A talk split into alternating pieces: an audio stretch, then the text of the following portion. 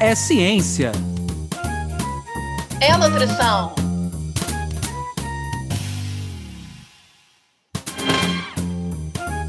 É nutrição É ciência. Ciência. da nutrição. Sejam todos bem-vindos pela ciência. Sejam todos bem-vindos pela nutrição. Meu nome é Anderson Teodoro. E eu me chamo Luana Aquino. Está no ar mais um episódio do nosso podcast Ciência da Nutrição, que tem muitos objetivos para quem está conhecendo a gente pela primeira vez, para quem nos acompanha já conhece quais são esses objetivos. O primeiro e o mais importante, trazer informações para vocês que nos ouvem, essas informações novas e atualizadas sobre o mundo e as diferentes temáticas da área da ciência e da área da nutrição. E a gente espera que essas informações possam, então, promover mudanças de hábitos e impactar o dia a dia de cada um que nos escuta. A gente gostaria muito de agradecer a todos que vêm nos acompanhando, que nos acompanharam durante o ano de 2021 e que nos acompanham agora no ano de 2022. A gente gostaria de lembrar que ainda, devido ao período de isolamento, a gente continua gravando à distância o nosso podcast, então a gente pede desculpa por qualquer intercorrência que pode haver por falha na nossa conexão. E começando o nosso ano, né, a gente gostaria de trabalhar com uma temática que é uma temática muito importante, que anda muito junto da nutrição, que é a prática da atividade física. Então, hoje, a nossa temática vai ser sobre suplementação na prática da atividade física. E o nosso convidado especial de hoje é o professor Lucas Antunes. O professor Lucas Antunes ele é graduado em nutrição, com pós-graduação em ênfase em suplementação e alimentação, mestre em ciência da atividade física, e atualmente ele é professor da Unesa e também coordenador de pós-graduação em nutrição clínica esportiva da Unig. Lucas, seja bem-vindo aqui ao nosso podcast. Bom, muito obrigado, Anderson, muito obrigado, Luana, pelo convite, né? Agradecer de antemão a oportunidade de poder estar participando aqui desse evento. É, agradecer aos ouvintes, né? Porque nós não estaríamos aqui se não fossem os ouvintes. Então, agradeço aí o convite e a confiança de estar aqui participando com vocês nessa tarde. Lucas, logo no, no, início do nosso podcast, a gente gosta de aproximar um pouquinho o nosso ouvinte do nosso convidado, né? Que ele geralmente conheça um pouquinho a história do nosso convidado, como é que ele chega nessa área da nutrição, como é que ele começa a se interessar por isso e mais, como é que depois ele caminha para essa área de atividade física. Eu gostaria que você contasse um pouquinho da sua história aí, bre um breve relato da sua história para os nossos ouvintes. Ah, ótimo, ótimo. Bom, eu comecei na nutrição já antes da graduação, né, já me interessava por esse assunto. Então, sempre me interessei por atividade física, por esportes, né, pela prática esportiva, como é que eu faço para aumentar o desempenho, né? Então, tinha esse interesse já. E aí eu fui buscar algo que tivesse relacionado a esse meu interesse. Né? Então, eu fui buscar fazer o curso de nutrição, né, graduação em nutrição, muito por conta desse interesse prévio que eu já tinha no esporte. Sempre pratiquei esporte, né? Sempre fiz é, algo que estivesse relacionado à atividade física.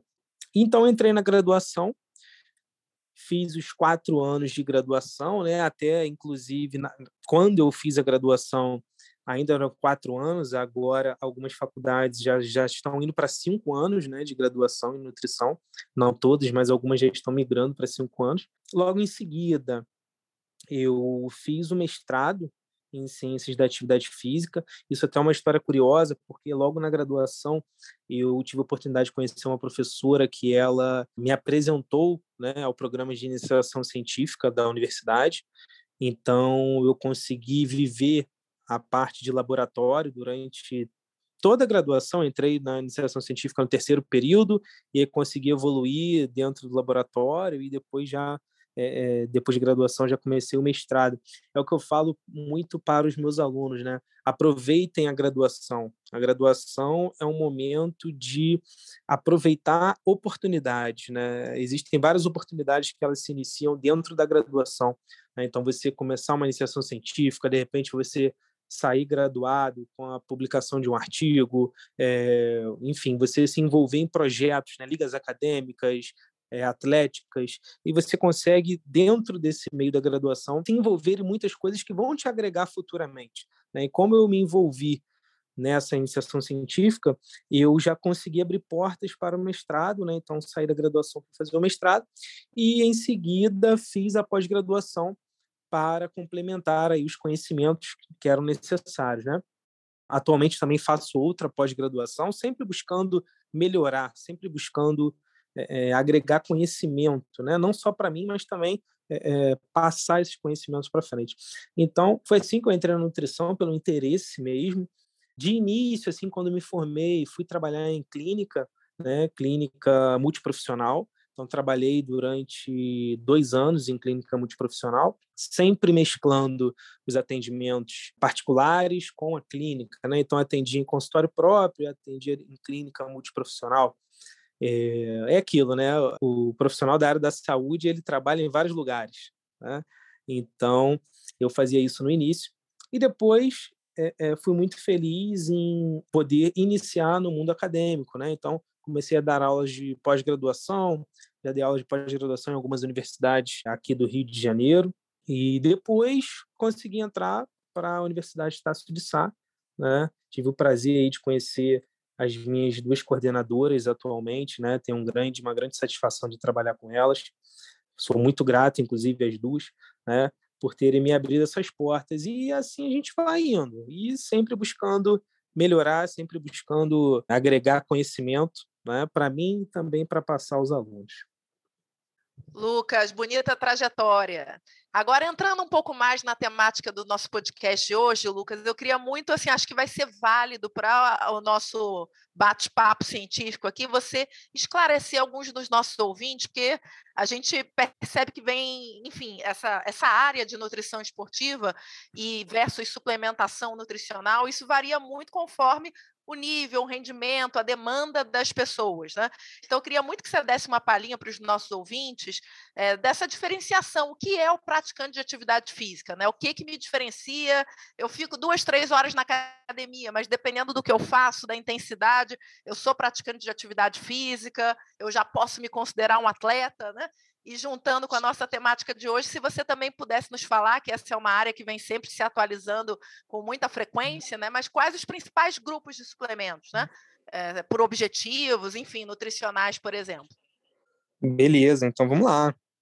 Bom, a primeira coisa assim, a se falar a respeito disso é a gente conseguir diferenciar o que é atividade física do que é exercício físico.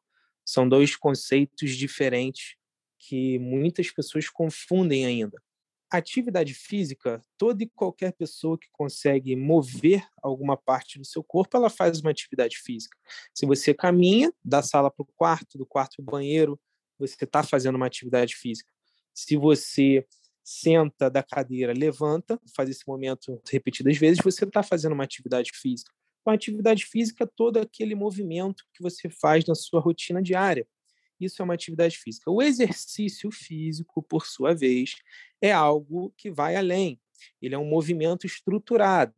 Né? Então, quando a gente fala assim, ah, eu pratico atividade física, muito provavelmente o que essa pessoa quer dizer é que ela é um praticante de exercício físico. Então, ela faz uma corrida, ela joga um futebol, ela joga um vôlei, ela joga um tênis.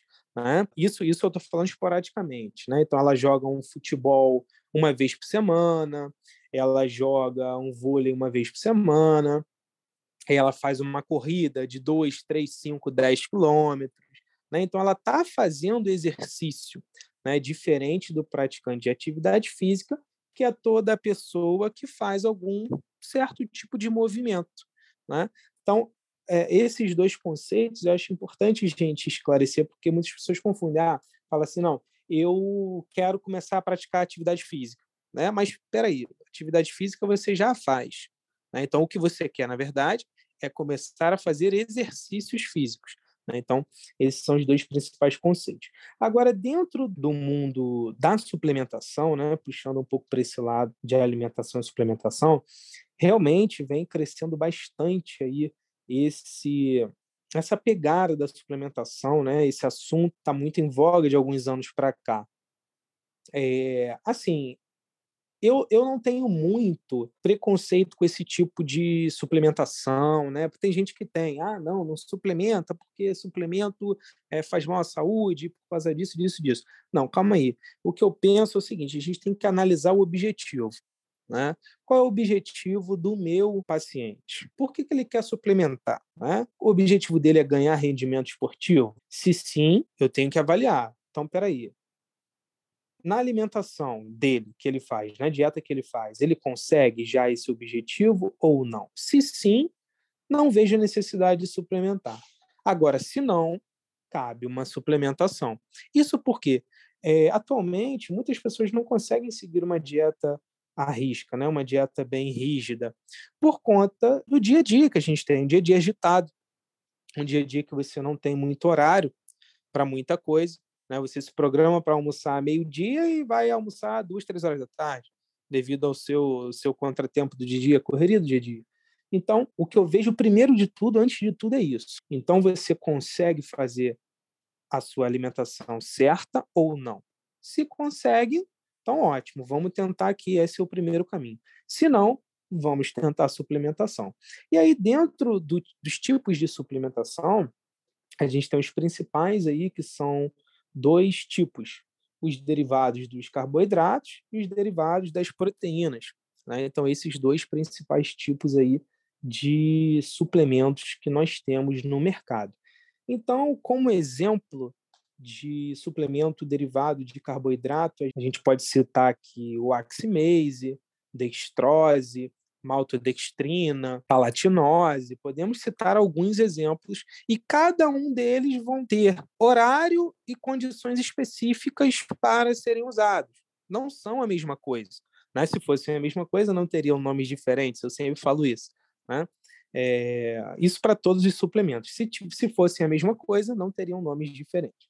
Podem fazer funções parecidas, mas não são a mesma coisa. E aí, como exemplo de suplemento proteico, a gente cita aí o mais famoso de todos, whey protein e a creatina, são os dois mais famosos, mais utilizados, né? A gente tem também a albumina, que também é bastante utilizado, né? É, os BCAAs da vida, em pó, em comprimido, né? O que, que eu uso mais ou menos? A gente tem é, essas discussões aí que estão muito em voga, principalmente os alunos vêm para a sala de aula com uma é, dúvida imensa a respeito desses suplementos, né? E isso é muito interessante. Agora sim, como eu falei, são suplementos que você precisa saber exatamente o que você quer atingir para poder utilizá-lo. Exemplo, vamos falar do whey protein, né? O whey protein ele é um suplemento proteico, né? Como eu falei. Esse suplemento proteico ele tem dosagens, tanto é que se você busca duas marcas diferentes e olha o rótulo e a composição, você vai ver que são diferentes. Então, ele, tem dosagens diferentes, ele tem componentes diferentes. Né? Por isso, tem preços diferentes. Hoje, um dos suplementos que a gente tem uma gama de precificação maior é o whey protein. Então, você encontra no mercado desde o whey protein de 50 reais, às vezes até mais barato, que aí a gente entra até em outro assunto, que é a dúvida do que realmente tem naquele conteúdo, né? Então você encontra desde o mais barato até o iProtein de 300, 400, 500 reais. Obviamente, vai existir diferença ali dentro. Né? Então é importante você conhecer essa diferença né? para saber exatamente o que você quer. É o que eu falo, tudo tem que gerar em cima do objetivo. Então vamos lá. Uma pessoa que consegue fazer suas refeições perfeitamente, consumir quantidade de proteína exata antes, após o treino, ela não necessita suplementar o whey protein. O que é whey protein? Nada mais é do que proteína.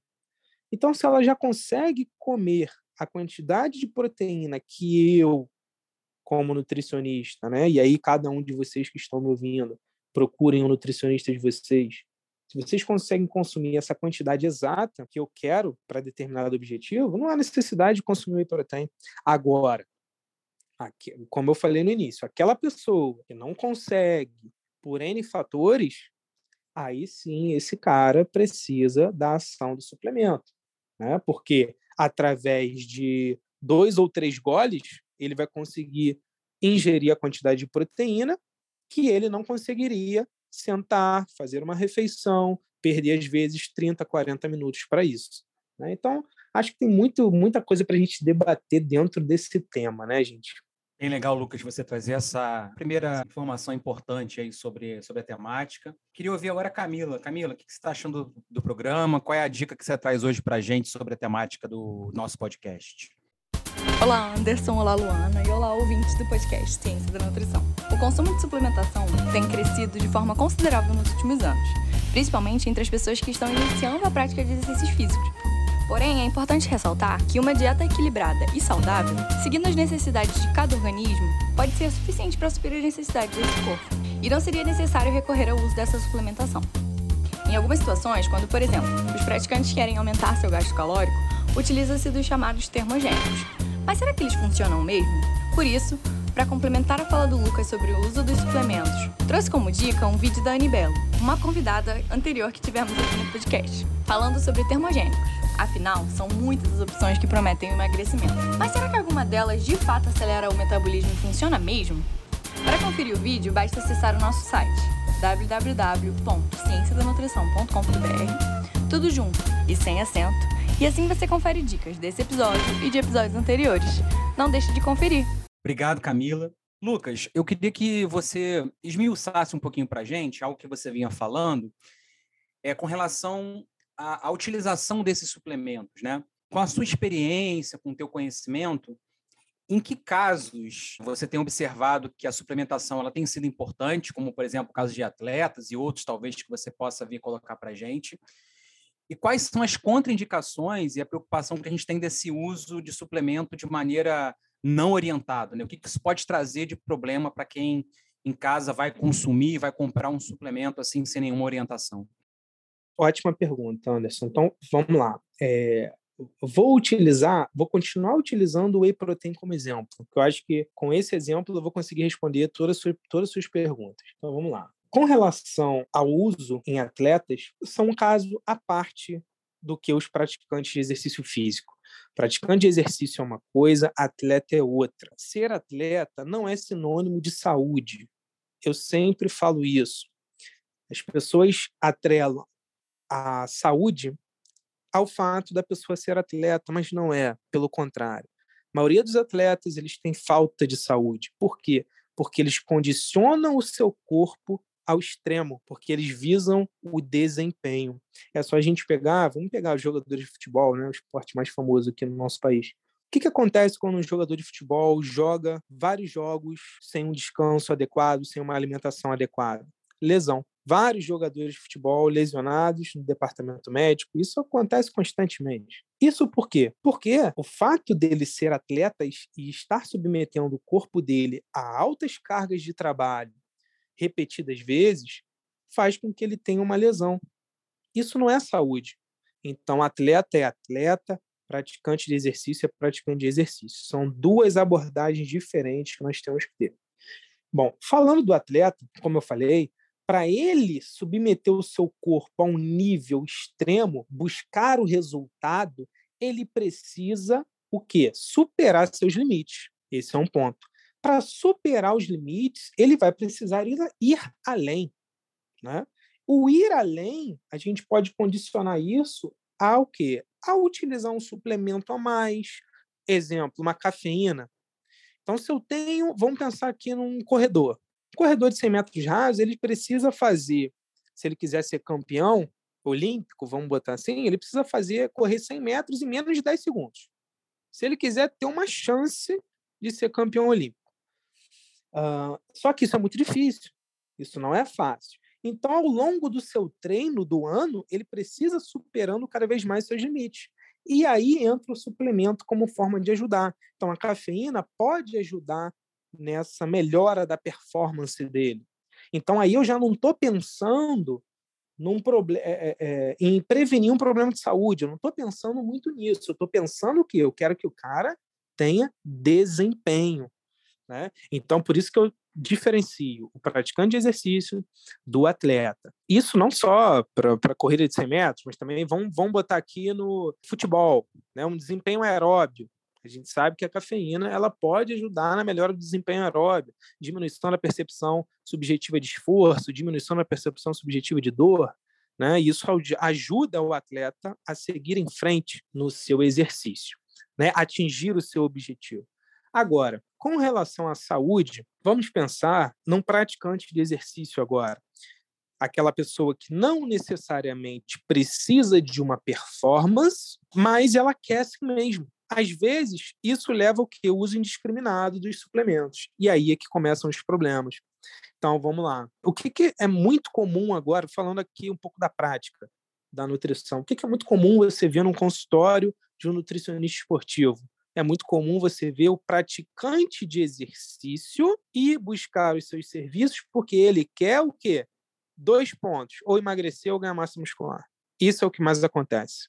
Então, pegando o caso do indivíduo que quer ganhar massa muscular, ele chega no seu consultório, ah, não, doutor, doutor, eu quero ganhar massa muscular, né? Quero ficar forte. Tá. Aí ele vem com o pensamento de quê? De que você vai prescrever para ele suplemento, baldes e baldes de suplemento, porque o suplemento na cabeça dele está atrelado a ganhar músculo, né? E também anabolizante, ele já vem com aquela ideia do anabolizante, porque na academia alguém indicou para ele, um amigo falou que se toma isso vai ficar forte, se toma aquilo, mas ele não pensa na consequência.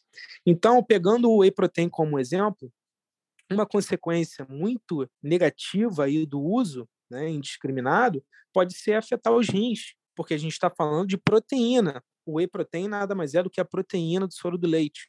Proteína em excesso passa pela filtragem renal, e aí, se você consome uma grande quantidade de proteína, você pode ter uma sobrecarga, principalmente para aquelas pessoas que já têm uma predisposição. Então, olha só como uma coisa que às vezes parece simples pode afetar uma pessoa que, que faz uso indiscriminado. E isso não acontece só com whey protein, não. É porque eu estou usando ele aqui como exemplo mas a gente pode falar de vários outros suplementos que podem afetar a saúde das pessoas. Então, assim, a recomendação principal é você fazer uso consciente, ou seja, faz uso quando orientado pelo seu nutricionista, porque é ele que vai saber o que você deve fazer, né? Isso é o mais importante. Perfeito, Lucas. Foi ótimo te escutar e assim queria dividir com os ouvintes uma reflexão, né, do que você falou do exemplo do whey protein, é, das vezes a necessidade, enfim, existir ou não, né? É, cabe dividir aqui com os ouvintes que num primeiro estágio extracurricular meu na área de nutrição esportiva, eu vivenciei um desafio profissional que até hoje eu não esqueço, né? Chegou no consultório um adolescente, já tinha comprado, Lucas, whey protein, creatina, BCAA, entre outros, chegou com a sacolinha dele, colocou em cima da nossa mesa e falou: "Eu vim aqui para vocês me ensinarem a usar". Não quero saber se eu preciso ou não, eu vou usar, é para vocês me ensinarem a forma, né? E aí dá-lhe estratégias de educação alimentar e nutricional, né? É, e aí só queria deixar uma curiosidade aí para os nossos ouvintes, né? Dessa questão da medicalização do alimento, né? Por vezes a gente gosta da fórmula mágica, do pó, da cápsula, mas como o Lucas falou, às vezes é necessário, às vezes não, e como o Anderson reforçou, sempre com orientação profissional, né? Outra questão aí sim da necessidade, Lucas, escutando você, eu lembrei, né? Enfim, alguns atletas de natação, e uma época eu fazia natação no mar, né? Aí tem uma questão da praticidade, né? É, a gente às vezes até levava bananada na touca, no maior, para acima de uma hora de prova de natação utilizar, mas vamos combinar que não era muito prático, né? Mais prático ainda era, por exemplo, gel de carboidrato, que não tinha que mastigar, que ali no meio do mar é o que você consegue. Então está sendo muito bom acompanhar teu papo, baseado em evidências, em opinião crítica, mas eu quero aproveitar essa tua experiência também de prática clínica, e você falou aí da evidência da cafeína, eu queria entrar nesse grupo dos termogênicos, né? Porque a cafeína ela pode ser utilizada com diferentes objetivos e para alguns ela tem evidência científica. Agora eu ando bem curiosa de saber e queria saber o teu relato sobre esse boom que a gente está vendo dos cafés termogênicos, né? É um tal de é, hipercoff, não vou aqui falar marcas, né? Mas assim, muita gente fazendo uso desse tipo de termogênico, algumas pessoas fazendo até o, o natural ali, café misturado com algum tipo de óleo. Então, eu queria saber de você se existe respaldo e evidência científica para isso, risco-benefício, qual é a tua visão a respeito? Não, ótima pergunta. A cafeína, ela é a substância mais utilizada em todo o mundo. A cafeína você encontra ela em uma série de produtos. Você encontra ela no chocolate, você encontra nos chás, você encontra no refrigerante, você encontra nos próprios energéticos, você encontra no café, você encontra no mate, enfim, uma série de, de, de alimentos você encontra cafeína, né? O que, que acontece? A cafeína é uma substância é, a fórmula química dela é 137-trimetilxantina, ela é do grupo das xantinas. É, então, é uma substância que age no sistema nervoso central. Por agir no sistema nervoso central, a maior evidência que a gente tem na literatura é o que? Diminuição da percepção subjetiva de esforço e também de dor. Alguns estudos já apontam que a cafeína ela tanto consegue diminuir a percepção subjetiva de dor e esforço. E aí eu estou falando do sistema nervoso central, né? A gente tem lá os neuroreceptores, enfim, a cafeína vai ativar uma cascata de ativação, e a gente, enfim, uma série de coisas aqui, aí a gente fala de um papo mais bioquímico, né? Não sei se seria tão interessante para os ouvintes assim. Mas agindo no sistema nervoso central, ela vai ter é, esse efeito. E aí, diminuindo a percepção de esforço e dor, o que, que a gente consegue com isso? Desempenho aeróbio pra caramba. Por quê? Imagina, se uma pessoa que vai correr 3 quilômetros, ela sente uma, um esforço em escala 10, sem tomar cafeína, com a cafeína ela vai correr os mesmos 3 quilômetros, mas vai sentir um esforço de escala 6. Um exemplo, se ela ainda está em 6, ainda não chegou em 10, ela consegue perdurar mais no exercício. Então ela não vai correr 3, ela vai correr 4, 5. Né? Então ela ganha um desempenho. Então, a maioria das evidências apontam para esse lado. Não só isso, tem uns estudos, inclusive tem estudo meu aí publicado sobre cafeína, eu e meu grupo de estudos, que a gente fala é, em ganho de força para a cafeína. Né? A cafeína vem apontando para esse lado. Ainda não é consensual na literatura, tá? existem estudos controversos a respeito disso, mas há fortes evidências de que a cafeína consegue também melhorar a evidência do treinamento resistido, né, do treinamento de força. Então, aumentando o número de repetições máximas. Né? Então, assim, é uma substância no mundo esportivo que é bastante utilizada. Tanto é que a WADA, né, a VADA, ou como queiram chamar, ela já não proíbe mais você usar cafeína. Né? Antigamente, se eu não me falha a memória, até 2004, era proibido a utilização de cafeína nas competições. Depois disso, viu que não, não faz sentido, porque se você toma uma lata de refrigerante antes da competição, você já vai estar ingerindo cafeína, porque o refrigerante tem a cafeína, um chá, por exemplo. Né? Então, não fazia esse sentido manter essa proibição. E, como eu falei, ela é utilizada em vários esportes. Agora, há um apelo muito grande em cima disso, um pouco, né? O que as pessoas não dizem é que a cafeína é uma substância perigosa. Ah, Lucas, mas com base em que você diz isso? Bom, primeiramente, a gente tem que saber que existe uma dosagem de segurança para utilizar a cafeína. Porque quando você usa cafeína, ninguém te diz isso, né? Você toma café, você não sabe nem quantidade de miligrama de cafeína que você está consumindo. Essa que é a grande verdade. Mas existe uma dosagem de segurança que é de 3 a 6 miligramas por quilo de peso. Se você está consumindo cafeína nessa dosagem, você está na margem de segurança. Né? Passou de 6 miligramas por quilo de peso, você já entra numa fase, numa zona aí cinzenta de alerta. Porque aí, na literatura, a gente já tem estudos que trazem efeitos maléficos para a saúde, cefaleia, enfim, tontura, com essa dosagem passou de 9 miligramas por quilo de peso, existem alguns estudos, tá? alguns relatos de caso, que indivíduos vieram a óbito com a utilização de acima de 9 miligramas por quilo de peso de cafeína. Então, não é uma substância tranquila de ser usada, que pode ser usada à torta e direito. Não, não é assim. Eu, inclusive, já tive uma experiência muito forte com cafeína. Aquela coisa de você usar indiscriminadamente, né? O que que acontece? Vamos lá também. A cafeína, ela tem é, uma sensibilidade alterada de indivíduo para indivíduo. Alguns indivíduos toleram mais, outros toleram menos. Então, às vezes você vai numa academia toma um suplemento de cafeína e não sente nenhum efeito naquela dosagem que você tomou. No dia seguinte, você vai fazer o quê? Vai dobrar a dosagem, vai tomar mais, também não sente efeito. No terceiro dia, você vai tomar mais. Aí é o problema. Aí você já entra naquela zona que eu falei. Você toma muita quantidade para o seu quilo de peso, pensa que não está fazendo efeito, mas está. E quando vai ver, você vai começar a sentir tremores, tontura, cefaleia, confusão mental, né? Todos esses sintomas que agem aí é, é, no sistema nervoso central. Então, assim, a minha dica para vocês ouvintes, cuidado, tá? Cuidado com usar a cafeína. Né? Fique ali na, na, na, na margem de segurança, de 3 a 6 miligramas. Né? Basta você fazer uma conta simples. Além disso, todo rótulo de suplemento tem a quantidade da dosagem de cafeína que vem ali. Se não tiver, nem toma.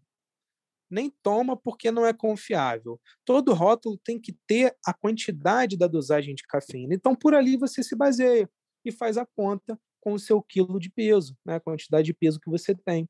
Aí você sabe se você está na dosagem correta de segurança ou não.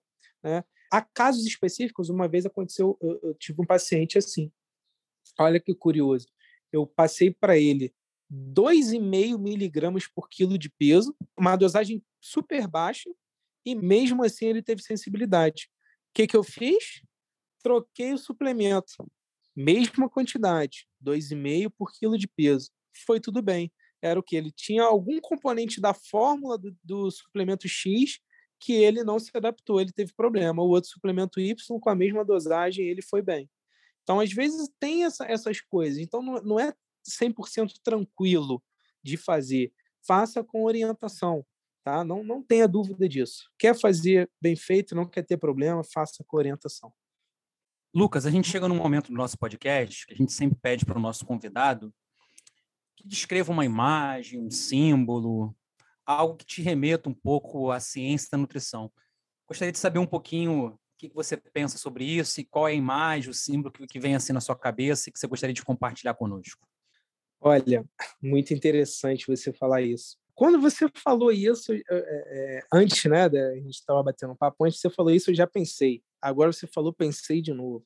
Eu não sei se, se os ouvintes não conhecerem esse símbolo que eu vou falar, é só digitar na internet, vocês vão ser direcionados, Google Imagem mesmo, direto para ele. É o símbolo da própria nutrição. É um símbolo que eu acho muito bonito. É a serpente ali, né, da, da, da, da medicina, ou enfim, da área da saúde, envolta ali em folhas de trigo, que significa o alimento é, essa, é, é você promover a saúde através do alimento. Porque todo, todo profissional de nutrição, não vou falar todos da saúde, né, porque estaria incorreto, mas todo, todo profissional de nutrição trabalha com promoção da saúde através do alimento. A gente não trabalha com prevenção, a gente trabalha com promoção da saúde. Né? Então a gente tem que promover a saúde, se preocupar com daqui a dois, três, quatro anos, como que vai estar a sua saúde? Então, peraí, antes de você ter um problema, se previna. Né? Então, essa imagem do símbolo da nutrição, às vezes eu olho para ele e fico refletindo uma série de coisas. É um símbolo muito bonito. Coloquem aí na internet, vocês ouvintes, vocês vão ver. É, quem já conhece, né, já, já vai vir a imagem na cabeça, mas quem não conhece, digita na internet, vocês vão entender mais o que eu estou falando. Ai, Luana, lá vem essa musiquinha dizendo que a gente tem que acabar nosso programa, hein? Pois é, Anderson, você é implacável. Gostaria muito de agradecer ao nosso convidado, Lucas. Foi um prazer. A porta do podcast sempre aberta. Por agora, eu gostaria que a Paola relembrasse aos nossos ouvintes onde eles podem encontrar nossos episódios, maiores informações sobre eles nas redes sociais, site. Paola, Oi, oi, oi, pessoal, Paola aqui. Estou passando para lembrar que as nossas redes sociais estão a um clique de vocês. Nosso Instagram e Facebook vocês encontram pelo arroba podcast Ciência da Nutrição. E também tem o nosso site, cienciadanutrição.com.br, onde tem informações sobre esse episódio e os anteriores. Obrigada, querida! Lucas, agora é um momento da gente ir finalizando o nosso podcast, que foi incrível. E eu queria abrir o microfone para que você fizesse considerações finais, o que você achar por bem, fica à vontade. Ah, gente, mas já acabou. Por mim, a gente ficava aqui falando mais duas, três horas tranquilamente, sem problema. É, eu adoro falar desse tema, é um tema que, que realmente sou apaixonado por falar dele. Assim, dizer para os ouvintes o seguinte: não tenham medo do suplemento, né? Não é um bicho de sete cabeças. Nutrição esportiva não é um bicho de sete cabeças, mas só tem que ser feito com orientação, né? Com responsabilidade.